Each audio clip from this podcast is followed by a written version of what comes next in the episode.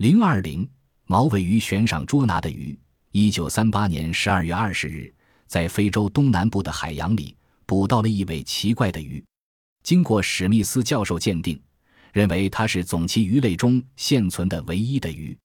根据它尾巴的形状，叫它毛尾鱼。毛尾鱼的祖先约在三亿年前出现在地球上，一度在海洋里占据了相当大的地盘。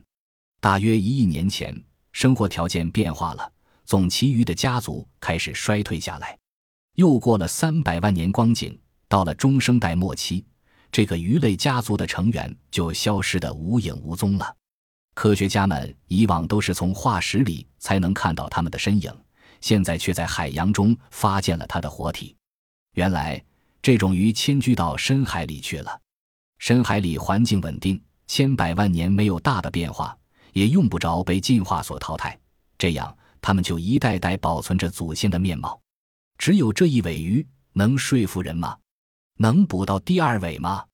于是科学家发布了悬赏捉拿毛尾鱼的布告，布告上还会影图形，印了毛尾鱼的样子。可第二尾的消息如石沉大海。第二次世界大战后，史密斯教授还记着这件事，来到非洲寻觅。一九五二年十二月二十日。史密斯在非洲东海岸的马达加斯加岛西北方的科莫罗岛附近捕到了活的毛尾鱼。一九五五年七月，在这一带又先后捕到了十五条。人们公认，三亿年前的活化石真正的生存在地球上。到一九七五年，已经有八十多尾毛尾鱼进入了各国的标本室和博物馆。